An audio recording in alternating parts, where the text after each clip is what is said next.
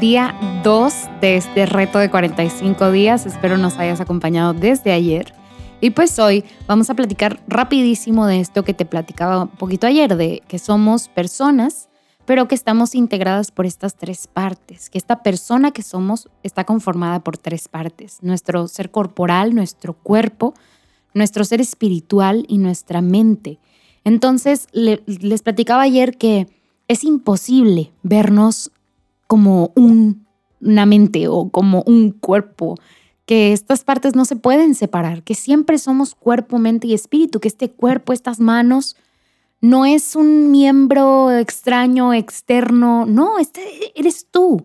Cuando te abrazan, te abrazan a ti y no a un cuerpo, ¿verdad? No, tú eres tu cuerpo y por eso es tan importante cuidar de nuestro cuerpo y cuidar de nuestra mente y cuidar de nuestra vida espiritual, porque son quienes somos porque descuidar una de estas partes sería descuidar a nuestra persona. Y entonces eso es de lo que quiero ir platicando y que platiquemos estos 45 días.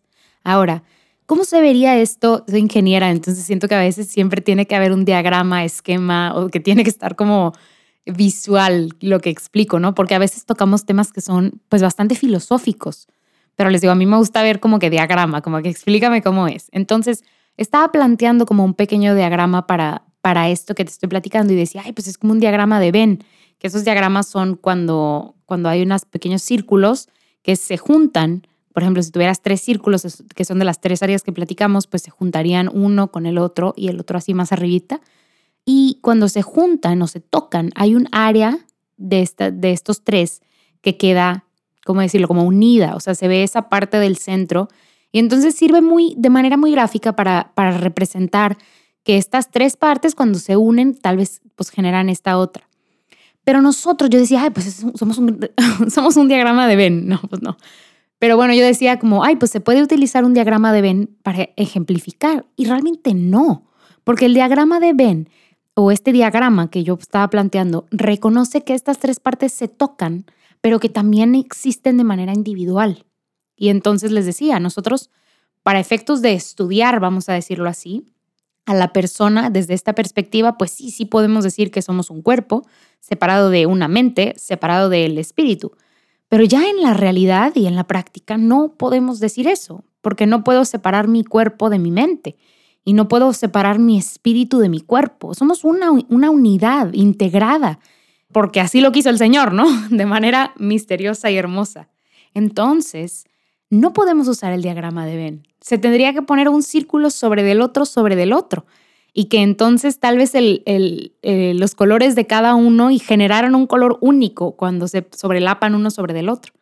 Y ese sería el diagrama adecuado, que realmente pues estaría muy raro porque solamente verían un círculo, ¿verdad? No se vería la integración de las partes. Pero, pues les digo que a veces tocamos temas filosóficos que son difíciles de entender de manera gráfica. Entonces, ok, este, vamos a dejar esta parte confusa. Pero quiero el día de hoy que imagines este diagrama. Te digo, no es un diagrama de Venn per se, pero imagina que ponemos un círculo que dice cuerpo y sobre de ese círculo ponemos uno que dice mente y sobre de ese ponemos otro que dice espíritu.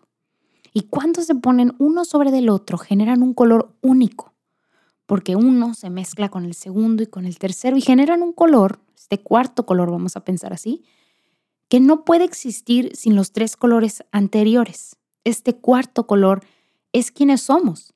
Es esa persona única e irrepetible creada a la imagen y semejanza del mismísimo Dios. Eso es quienes somos. No puede haber otra igual a nosotras, no puede, porque así lo quiso el Señor.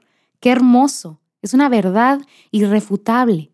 Y entonces, hoy quiero que te vuelvas a ver al espejo y pienses en que tu cuerpo, ahora ya no tienes que estar un minuto, no te preocupes, pero pienses en que tu cuerpo y tu mente y tu espíritu generan o dan como resultado esa persona hermosa que eres y que no puede haber y nunca va a haber una persona igual a ti con tu cuerpo, con tu mente y con tu espíritu. Nunca. y que aprecies ese regalo, que aprecies esa como calidad única que tienes. En inglés se me viene a la, mente la palabra uniqueness, o sea, esa cualidad que tienes de, ser una mujer única. Y bueno, cuando lo hayas hecho, escribe en ese diario, libreta, como que, que vamos a estar llevando, aquello que pensaste.